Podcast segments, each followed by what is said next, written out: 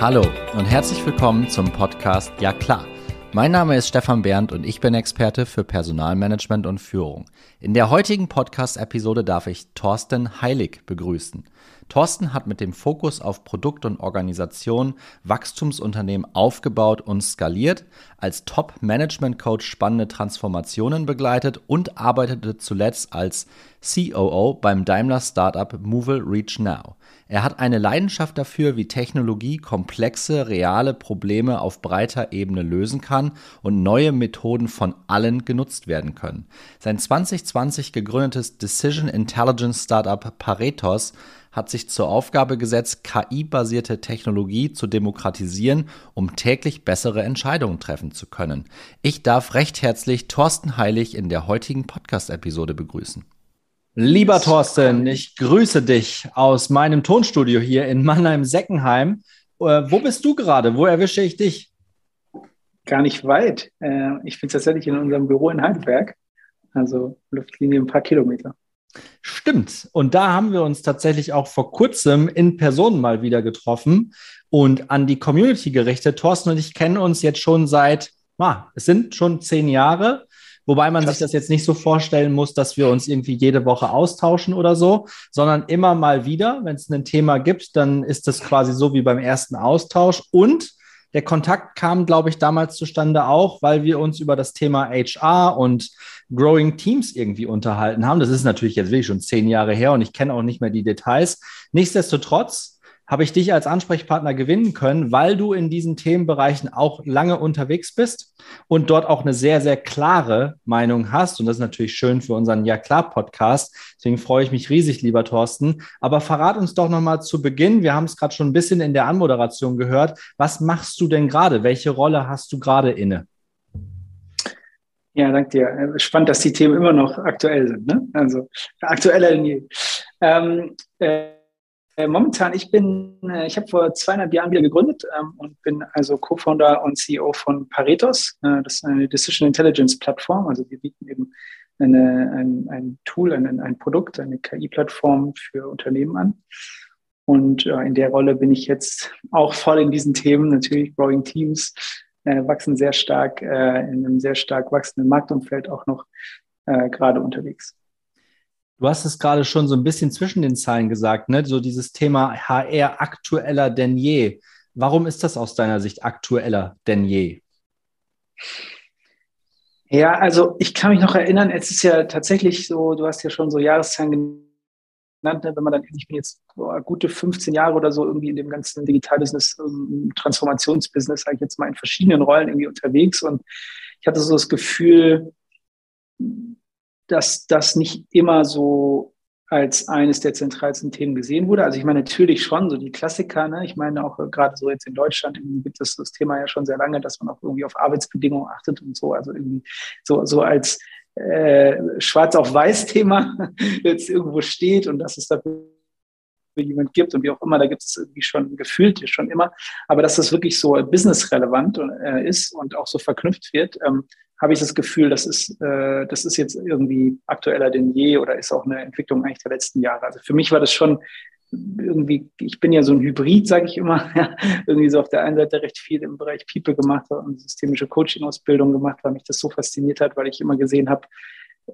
quasi relativ einfach, ja, irgendwie alle Projekte, die mit guten Teams waren, sind gut gelaufen. Äh, wenn bei Teams was nicht gestimmt hat, dann sind die Ergebnisse nicht so gut. Also irgendwie scheint mir da ein Zusammenhang zu sein, davon abgesehen von anderen Aspekten der, der Zusammenarbeit und des menschlichen, der menschlichen Werte, ja.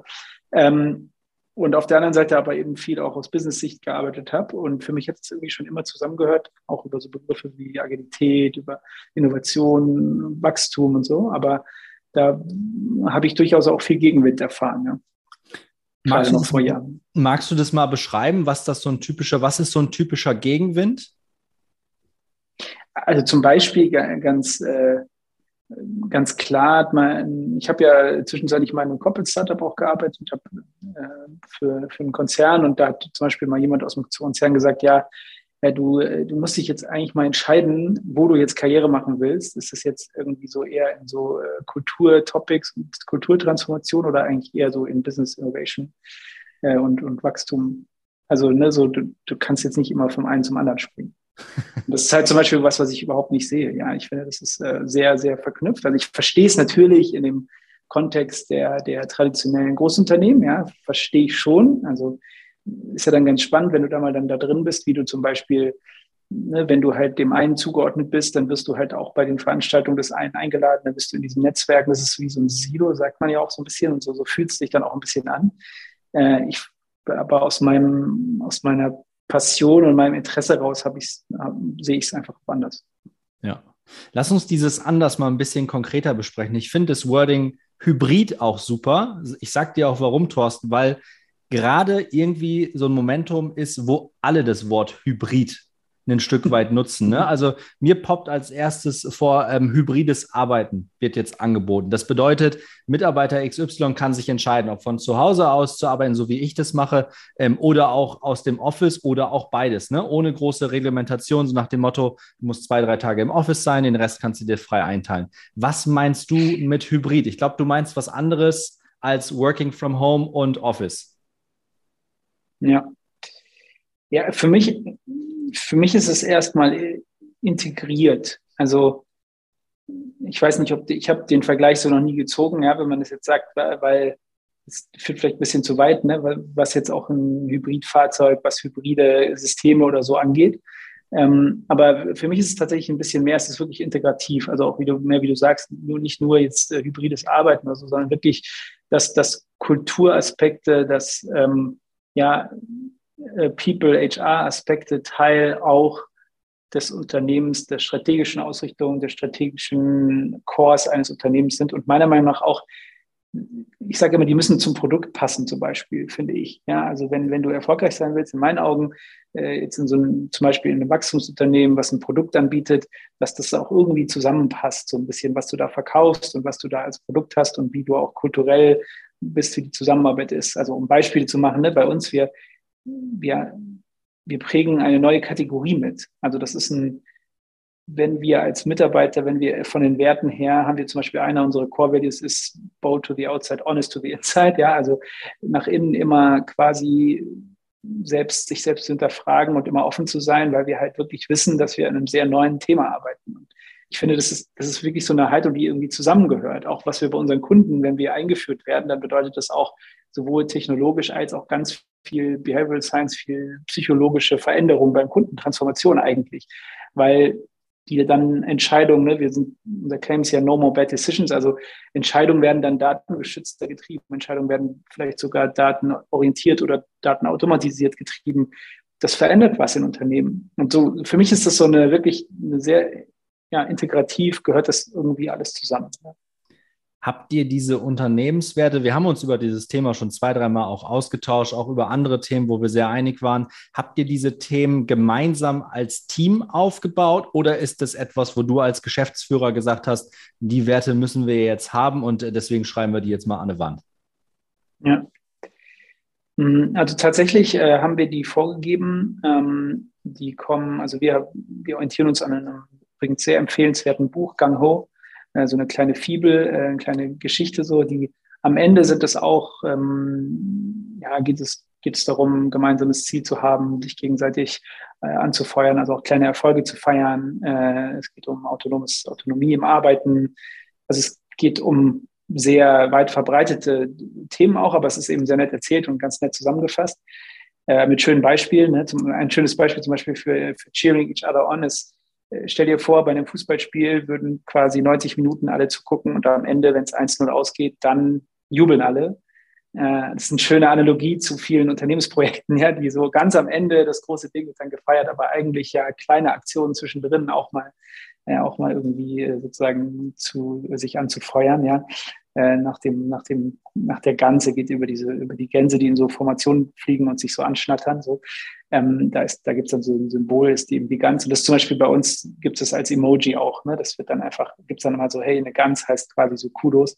Also das so zu versuchen, in die Organisation zu bringen. Also diese, diese Grundlagen, die haben Fabi, mein, mein Mitgründer und ich äh, von Anfang an mal festgelegt oder haben gesagt, hey, das ist festgelegt, das klingt hart, aber es ist schon, es ist in dem Sinne eine Vorgabe, dass wir gesagt haben, das ist was, wir können uns vorstellen, dass es sehr erstrebenswert ist, eine Organisation aufzubauen, die darauf beruht. Und jetzt fängt das an, ne? ich meine, ich habe ja in größeren Organisationen gearbeitet und weiß ja auch, wie es dann, wie es laufen wird und wie es auch schon anfängt, das sind jetzt 35, 40 Leute, ähm, dann fängt es schon an, dass das natürlich sich verändern wird ähm, und sich daran in so Leitplanken entlang geht, dass es diskutiert wird auf Offsites, dass das äh, in, vielleicht auch mal in Frage gestellt wird, bis jetzt noch nicht, aber das kann sicherlich auch mal passieren und dann bin ich dem äh, auch offen gegenüber.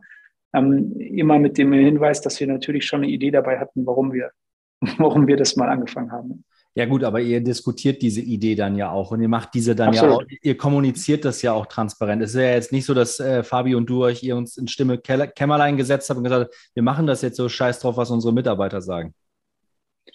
Nee, genau. Ich meine, am Anfang waren wir zu zweit, da war es ja. relativ einfach. Äh, insofern, genau. Aber es ist von Anfang an ein sehr, sehr wichtiges Thema für uns, ja, absolut. Ja. Ähm, wie werdet ihr das gestalten, wenn eure Firma, so wie du sagst, wirklich stark wächst? Ist das noch etwas, wo du dich als Mitgründer noch stark mit involvierst oder wo du irgendwann sagst, wow, jetzt ist die Firma schon so gro groß, ne? Ähm, Analogie zu einem Kind.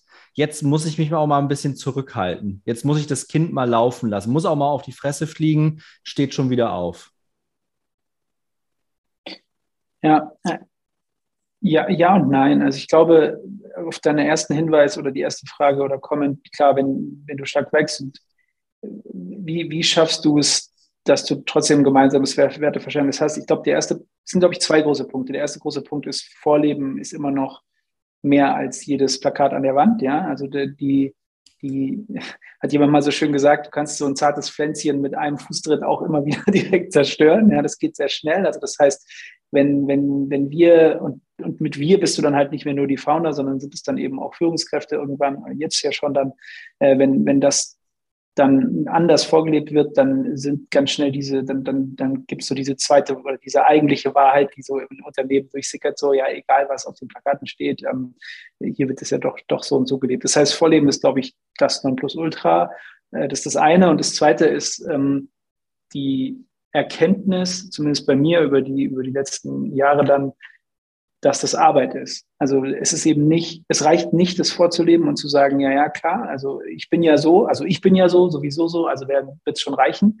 Das wird dann nicht mehr gehen. Das ist der eine Baustein, ohne den geht es nicht. Aber der zweite ist eben, das dann auch zu überlegen, wie kann man das, ja, wie kann man das formalisieren, wie kann man das ähm, institutionalisieren, muss man es, an welchen Stellen muss man es, an welchen nicht das Thema hast du ja bei allen, ne? gerade, gerade bei, bei den ganzen HR-Themen. Was, was musst du in den Prozess packen? Was kannst du, was, wo reichen Leitplanken? Wo ist es eine klare Vorgabe? Äh, wo willst du es in der Diskussion haben? Ich nenne es immer Rhythmus, ja, weil, weil du hast in der transparenten Kultur ja auch immer die, die Gefahr und, ähm, Gefahr und Aufgabe ja, von, von sehr großen Diskussionen, weil natürlich, wir wollen ja sehr große Transparenz, wir wollen viel, dass bei vielen eben auch mitdiskutiert wird, heißt aber eben auch, das passiert natürlich. Ähm, also wie schaffst du eben, wo, wo ist es das wert, sage ich mal, ja auch mehr reinzugehen? wo ist es auch okay, dass es Rollen gibt, die da eben Dinge auch autonom entscheiden zum Beispiel und so. Ja. ja und das ist Arbeit. Absolut. Ich glaube, ohne, ohne dem geht es nicht. Ähm, aber ich glaube, da ist das Gründerteam natürlich ähm, äh, vorneweg auch in der Verantwortung. Ne? Also gerade auch zu Beginn äh, da wirklich auch vorzuleben, dass äh, so ein, ein, Startup aufzubauen eben nicht mal eben so nebenbei gemacht wird, ja, sondern dass das ja. wirklich ein 24-7-Job auch ist, weil man natürlich auch seine Themen auch mit nach Hause nimmt, ein Stück weit, vielleicht sogar mal im Büro übernachtet. Ja, da gibt es ja auch die dollsten Stories, jetzt nicht bei euch, das habe ich zumindest noch nicht gehört, aber es gibt halt größere, äh, andere, die das halt machen und die das auch propagieren. Ne? Also Elon Musk an der Stelle erwähnt, der übernachtet in, in seinen Factories. Ähm, Rhythmus, sagst du, äh, Prozesse im HR aufsetzen. Hast du so einen, so einen Hack für, für Personaler, wo du sagst, ja, Freunde, das ist ein Prozess, den müsst ihr in Stein meißeln, ansonsten fliegen euch die Diskussionen um die Ohren. Gibt es den? Gibt Boah. es den vielleicht auch nicht? Glaube ich nicht. Ich glaube, dass es schon ein Stück weit individuell ist, fast, also auch phasenabhängig ist, auch fast sozusagen, äh, wo du jetzt sagen musst, okay, das ist jetzt irgendwie, das sind jetzt die ersten oder die wichtigsten Prozesse, würde ich jetzt nicht sagen. Ich meine, ich habe immer, ich habe, ich habe so ein Bild, weißt du, dass ich ähm, meine, meine VP People wird mich jetzt wahrscheinlich killen, aber ähm, dass, dass ich am liebsten quasi eine Organisation, bei der eigentlich, eigentlich würde ich gar keine HR-Organisation wollen, weil es eigentlich ein Thema ist, was alle machen müssen. So. Und ich glaube, sie weiß auch, was ich damit meine. Ähm, das, das siehst du ja im Recruiting zum Beispiel. Ja, ist, du kannst Recruiting halt nicht komplett auslagern. Du kannst ja nicht sagen, ja klar, ich suche jetzt jemanden für mein Team, ich habe eine Vorstellung, jetzt gebe ich das weg und dann kommst du halt mit dem Kandidaten, alles ist gut, sondern es ist halt einfach dem, dem Hiring Manager, wie auch immer man nennt, also von dem Fachbereich ja auch eine, sollte es halt auch eine sehr, äh, ein sehr großer Part der Zeit irgendwie dafür draufgehen. Und ja, klar, du kannst es dann bündeln und jemand sagen, du kannst den Prozess erleichtern. Ja, du kannst auch, es gibt bestimmt, keine Ahnung, sowas wie Hiring Biases oder so. Da kennt sich dann jemand halt sehr gut aus. Und deswegen ist es ja haben wir ja auch People. Deswegen ist es den Bereich und deswegen ist es ja auch wichtig. Ja, aber das ist eben, wie du sagst, ein Founder, ein Leadership-Thema, ein Management-Thema, egal, übrigens egal, welche Größe des Unternehmens.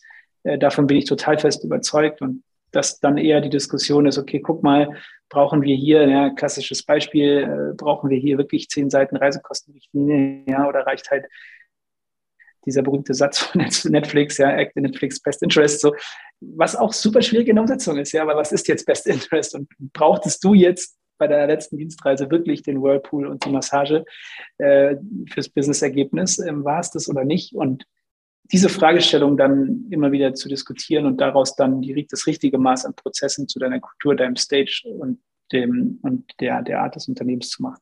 Ja. Ja, das ist ein guter Punkt mit dieser Reisekostenrichtlinie. Ne? Wenn ich so ein paar Wörter dann aufnehme, dann poppt es auch direkt hoch, was ich so in der Organisation erlebt habe. Und wenn ich mir dann anhören muss, dass es Reisekostenrichtlinien gibt, die sozusagen äh, die Taxifahrt vom Flughafen zum Büro beispielsweise mehr oder weniger kategorisch ausschließen, weil das einfach als teuer empfunden wird, dann sage ich, Mensch, äh, das ist totaler Quatsch, weil wenn jemand wirklich mal einen Flug verspätet hat, und äh, genau, abends, abend, abends spät aus, aus äh, irgendwie von Frankfurt nach Berlin fliegt oder irgendwo auch noch ins Ausland. Hoffentlich nicht. Ja, hoffentlich nicht, genau, hoffentlich nicht. Da pflichte ich hier komplett bei. Äh, hoffentlich nimmt er die Bahn oder das Fahrrad oder so. Ne? Ähm, aber auch da, klassische Dienstreise für mich früher auch nach, ähm, nach, nach Sofia, von Frankfurt aus nach Sofia. Das, das, macht mit dem Auto noch viel weniger Sinn, ja, aber das muss, ja. muss man fliegen. Ähm, und auch da wo, hätte ich auch abends, auch wenn Sofia keine, keine gefährliche Stadt ist, aber da wollte ich nachts im Dunkeln nicht irgendwie alleine durch die Gegend rennen oder mit der Bahn fahren, das ist viel zu gefährlich zum Teil. Und da dann zu sagen, nee, da ist das Taxi nicht erlaubt, nimmt lieber die Bahn, weil es ist deutlich günstiger, ist, glaube ich, ein schönes Beispiel dafür, dass solche Reisekostenrichtlinien als Beispiel, dass die einfach leben müssen. Ne? Das, muss, das muss sinnig sein. Und Mitarbeitern zu sagen, ist vielleicht auch ein bisschen weit hergeholt, bitte geht mit dem Geld der Firma so um, wie, wie ihr das privat macht. Das ist schon vielen komplett um die Ohren geflogen, weil da tatsächlich jeder ein anderes Verständnis auch von Geld ausgeben hat. Ja. Ja, ja, spannend. Du hast tatsächlich, also du hast natürlich noch komplexere äh, wie Sicherheits-, äh, wie Müdigkeit, wie keine Ahnung, persönliche Umstände. Aber du hast ja alleine manchmal schon die Perversion in der rein ökonomischen Betrachtung. Ne? Also ich meine, wenn du zum Beispiel so eine Hotelgrenze ja, dann hast du irgendwie die Hotelgrenze von, keine Ahnung, keine Ahnung, 125 Euro oder so. Äh, und dann ist halt das Hotel 127, dann musst du halt eins nehmen, was weiter draußen liegt, musst da aber dann mit dem Taxi hin, kannst keinen Afterwork mal mit den Kollegen machen, so ungefähr. Also das sind so, also manche Beispiele sind, sind da schon schwierig. Und ich glaube, da hat sich aber auch extrem viel schon getan, muss man sagen, ne? auch bei den größeren. Aber es ist eben, wie du sagst, es ist eben nicht damit getan, zu sagen, ja, dann macht doch alles, was ihr wollt, interessanterweise, was ist passiert, ich habe es ja auch schon bei, sowohl bei eigenen als auch bei, bei ich auch immer mal wieder ein bisschen Beratung gemacht, so äh, dann gesehen, was der spannende Moment ist, was dann passiert, wenn zum Beispiel mal in einer Unit dann die Reisekosten steigen. Also nehmen wir mal an, du, du schaffst dann diese zehn Seiten ab und sagst, okay, ihr bucht einfach alle selbst, geht bitte verantwortungsvoll damit um. Und irgendwie drei Monate später guckst du drauf und siehst halt, okay, das Ganze ist gestiegen. Was passiert dann? Ja? Und meistens passiert dann eben, kommen dann eben die, äh, hab's euch doch gesagt, äh, Stimmen und werden immer lauter und drehen alles wieder zurück. Und das ist, glaube ich, ein Fehler. Ich glaube, es lohnt sich drauf zu gucken, woran liegt es jetzt eigentlich wirklich? Also diesen Core-Gedanken zu behalten und ähm, habe ich halt auch schon gesehen, mal so ein Beispiel, ne, zum Beispiel, wo man das dann analysiert hat, und hat man gesehen, es sind nicht die, äh, keine Ahnung, äh, Überseereisen gewesen, wie man gedacht hat, sondern es war in einem Team verspätete, also wirklich immer sehr kurzfristige Buch, äh, Flugbuchungen, die eben übermäßig teuer waren. Und dann kannst du gezielt dahin gehen. Und da sind wir aber wieder bei dem Ding, it all comes with a price. Ne? Also das, das das ist dann wieder aufwendig, aber das meiner Meinung nach lohnt sich dann extrem, um Übergang von einem in ein anderes System zu schaffen. Weil das ist auch ein, du hast ja vorhin auch so ein bisschen auch in die Richtung gefragt, ich bin sehr überzeugt, das ist ein neues System. Also es ist wie, ich habe früher mal dieses Beispiel gehabt, so Richtung äh, digitale oder agile Transformation, so ist wie ein Betriebssystemwechsel. Ja, wenn du mal von Windows auf Mac oder andersrum umgestiegen bist, das gibt es alles noch. Ja, es gibt ein Textverarbeitungsprogramm, es gibt Tabellenprogramme, es gibt E-Mail, also es gibt es ja. Es ist ja ganz viel eigentlich gleich, es fühlt sich aber komplett anders an.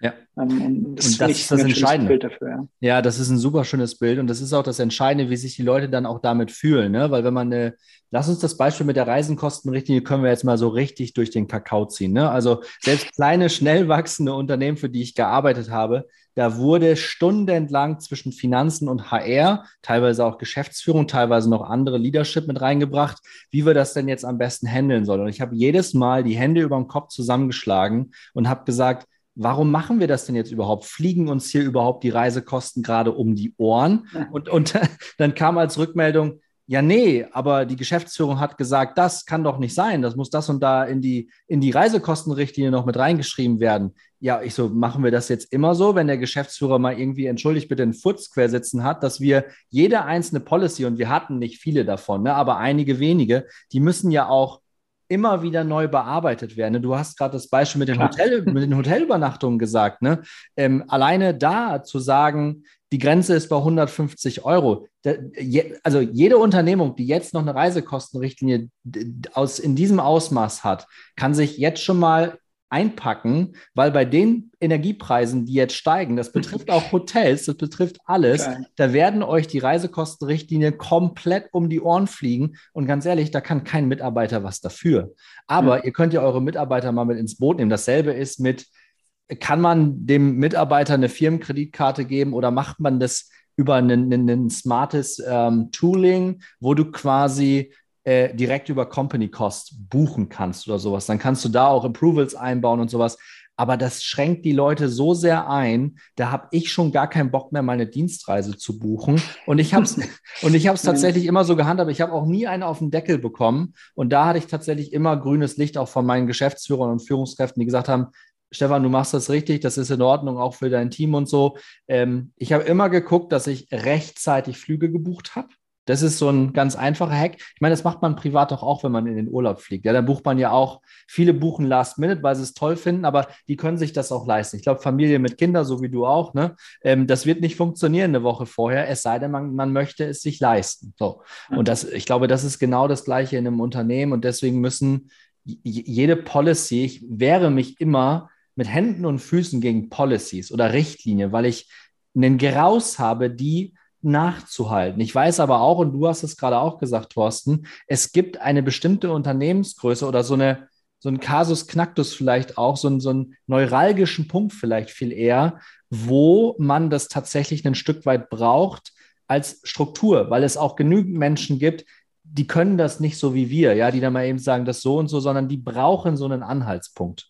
Vor allem, ich finde, ich würde gar nicht unbedingt nur oder gar nicht Struktur, sondern ich finde das Wort Orientierung total schön. Ja, ich glaube, ja. es ist halt, weil Struktur, also ich weiß, wie du es meinst, aber es klingt für viele, glaube ich, negativ. Und ich finde, das ist es gar nicht. Auch Hierarchie zum Beispiel, finde ich ganz noch spannender als Richtlinien ist ja Hierarchie. Hierarchie ist ein total negativ belegtes Wort. Und das ist eigentlich, finde ich, ein bisschen unfair dem Wort gegenüber, weil an sich ist es erstmal Ordnung. Und Ordnung ist ja was, also klar, du kannst auch bestimmt basisdemokratische oder ähm, komplett holistische äh, Systeme oder holokratische Systeme finden.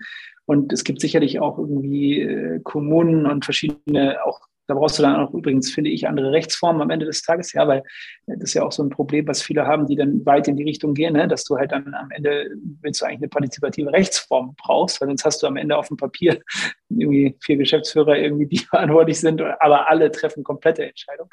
Also ich finde erstmal zum Beispiel Hierarchie an sich auch eine Orientierung. Stell dir vor, du kommst in eine Company, die hat irgendwie, keine Ahnung, 2000 Leute, ja, und du gehst dann irgendwie da rein und dann ist dann, stell dir vor, wie so ein Haus, ja, wo dann 2000 Leute sind und dann sagst du, okay, jetzt will ich aber irgendwie reisen so und dann gehst du da hin und du weißt gar nicht so richtig, wer eigentlich für was verantwortlich ist. Ja. Das willst du ja auch nicht, ja.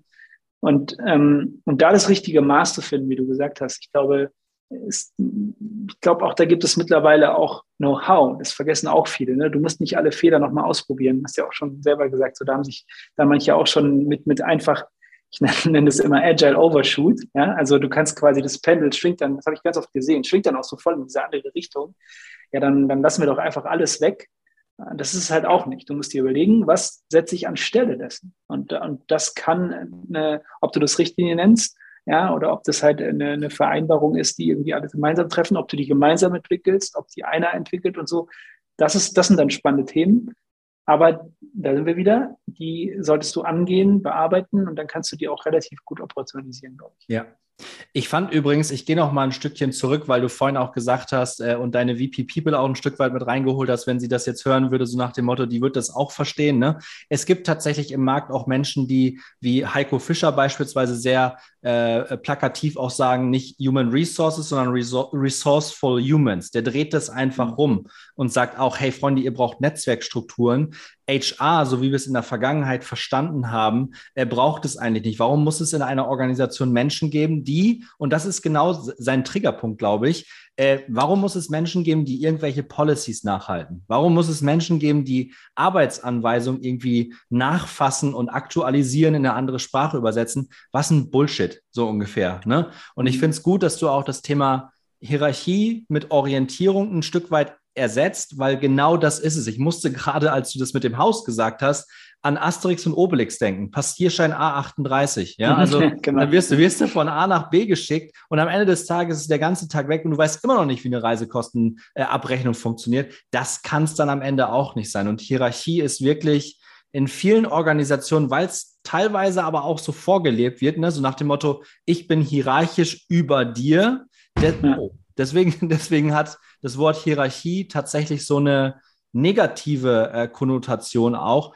Ist es aber gar nicht. Ja, also ich habe mir jetzt im Vorfeld die Wortbedeutung nicht reingefüllt, das kann ich mal in die Shownotes reinpacken, aber ich finde, Orientierung ist, ist toll. Und wenn wir als Personaler oder auch als Verantwortliche Orientierung geben können, das ist doch auch oftmals das, was die Menschen wollen. Ne? Die wollen dann eine Orientierungshilfe haben, entscheiden wollen sie aber oftmals gerne auch selber. Ja, voll okay. Also ich meine, das ist genau, das ist ja eine ganz andere Frage. Ne? Das ist genau, glaube ich, die, die Komplexität, der man, deren man sich stellen sollte, dass man sagt, das eine hat mit dem anderen nur bedingt was zu tun. Rollen, Verantwortungen müssen geklärt sein. Ja, Entscheidungen, wie werden Entscheidungen bei uns getroffen, muss geklärt sein. Haben wir ein Zielsystem? Was sind Ziele? Äh, muss geklärt sein. Ja, wie, wie das dann aussieht und das kann dann zu verschiedenen Kulturen wieder passen oder ist dann verschieden kulturprägend, ob das einfach einmal vorgegeben ist, ähm, ob du auch oft gesehen, ja, ob du eigentlich mit einem eher agilen oder einem zum Beispiel OKR oder so arbeitest und so einem vierteljährlichen Rhythmus, äh, aber eigentlich hast du noch drei andere Zielsysteme und individuelle Boni-Vereinbarungen, von denen kaum jemand was ja. weiß. So, ja, ja okay, ja. dann natürlich funktioniert es dann nicht. Du hast aber dann eigentlich ein ganz anderes Problem. Ja, das liegt dann auch nicht an zum Beispiel in dem Fall OKRs. Also bin ich bei dir äh, oder auch ähm, und es ist auch nicht einfach, ne, weil lineare finde ich ganz spannend, wenn du so oft gerade auf deutsche Großkonzerne guckst. Lineare, ähm, hierarchische Strukturen haben ja einen Charme, ja, weil sie machen Dinge einfach. Du sagst der Passierschein, ja, es ist sehr einfach, sich zu orientieren in einem linearen System. Wenn du die Regeln einmal kennst in so einem Konzern, ist es ziemlich einfach, sich zu orientieren. Ja. Ähm, du bist aber, du bist eben, und das ist eben die, die Schwäche, haben wir ja gesehen jetzt über die letzten 20 Jahre, die Anpassungsfähigkeit ist dein Problem. Logisch, ja, weil ein lineares System eben nicht so Anpassungsfähigkeit wie ein Netzwerk oder wie ein komplexes System an sich. Äh, Gibt es ja ganz spannende Forschung zu und, und auch ganz ja. spannend hier Professor Kruse zum Beispiel ja immer noch. Ich habe ja einmal im Jahr so eine Professor Kruse-Nacht, wo ich alle YouTube-Videos noch, noch mal gucke, äh, sehr zu empfehlen. Ähm, eben auch zu sagen, wie, wie Netzwerk, warum das auch so, so entscheidend ist. Und, und das ist, glaube ich, so der, der Punkt, ne? wenn du halt wie jetzt leider oder wie auch immer, ohne Wertung erstmal, ja, wie jetzt eben viele Unternehmen, viele Märkte, du dich halt in einem komplexen, dynamischen Umfeld bewegst, Anpassungsfähigkeit halt extrem wichtig wird. Und da sind wir wieder bei der Ausgangsfrage ganz am Anfang. Deswegen, deswegen glaube ich, werden diese Topics eben gerade so heiß, weil, weil das eben mit zu einem Erfolgsfaktor eines Unternehmens im Markt wird. Ich könnte mir kein besseres Schlusswort vorstellen, Thorsten. Das passt hervorragend. Nochmal die Brücke geschlagen zu Beginn dieser Folge. Das war sehr aufschlussreich enorm starker Content. Äh, da werden wir ein paar, da werden wir ein paar Dinge raus, rausziehen und dann ein bisschen Werbung für diese Folge machen. Ähm, ich freue mich auf den nächsten Austausch. Ich komme demnächst mal wieder in Heidelberg vorbei, wenn du, Sehr gerne. Äh, wenn du mich einlädst, dann können wir noch mal bei einem Cappuccino oder auch einem Brötchen quatschen oder so. Das war beim letzten Mal auch sehr inspirierend. Ähm, von daher, ich freue mich, dass ich dich als Gast ähm, begrüßen durfte, Thorsten. Vielen Dank für den ganzen Input und äh, schöne Grüße rüber von Mannheim-Seckenheim, die paar Kilometer nach Heidelberg. Danke dir. Danke dir. Schönen Abend. Tschüssi. Ciao.